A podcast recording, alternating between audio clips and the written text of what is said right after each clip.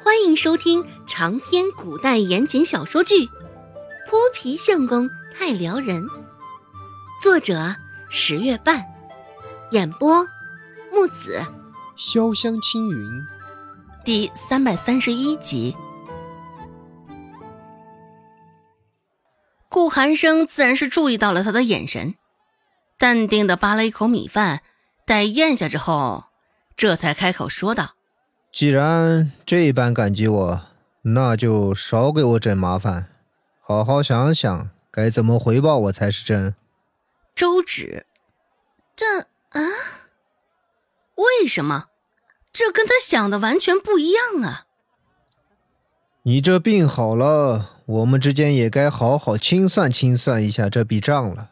药钱、诊金，还有劳驾咱们酒楼大厨给你熬药等等。都该好好清算清算。我知道你也不是个乐意欠我的，所以你这是想着好处，想着从我这掏回报，这才有意而为之的。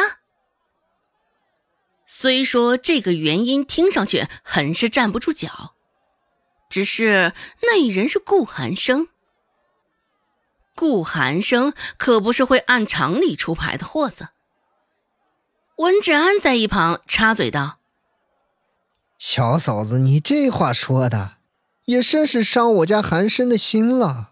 怎么着，我们寒生也不会有这种想法。他这人啊，就是刀子嘴豆腐心。”顾寒生横了他一眼，看样子你还觉得这盐放的不够啊？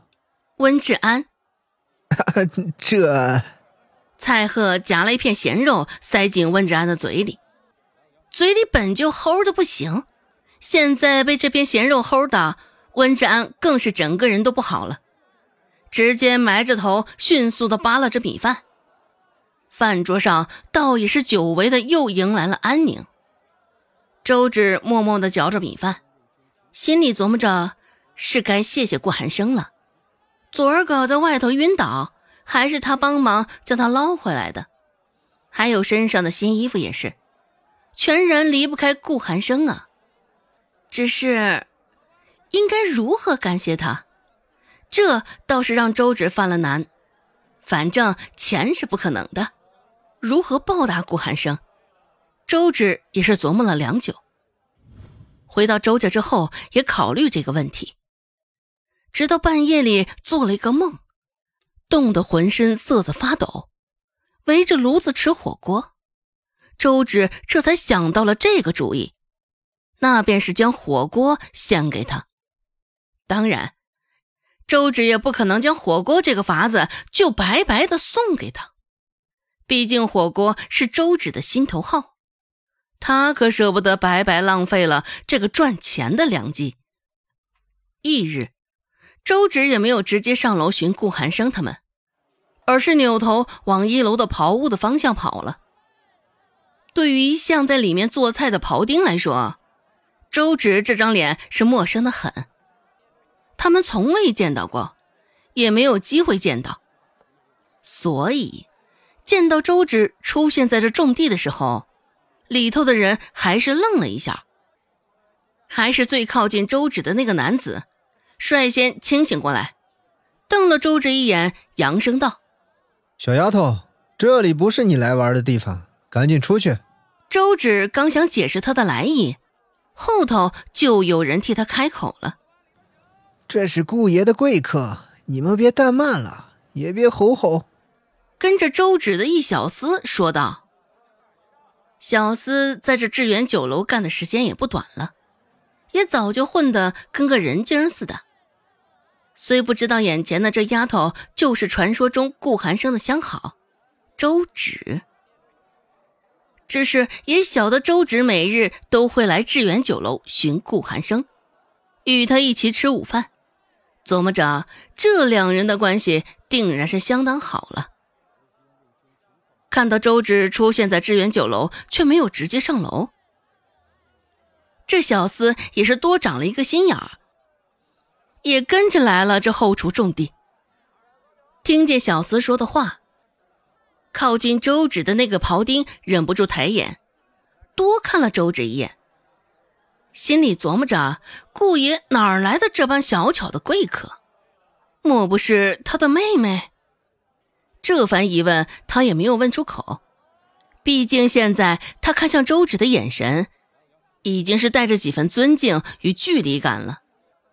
那庖丁弓着腰，点了点头，说道：“方才莽撞了，还请姑娘见谅。”称呼已经从刚刚的小丫头，转变为现在的姑娘了，可见与顾寒生攀上关系是多么的重要啊！周芷也没有说些什么刁难他，直接奔着灶台走去，在周芷的背后。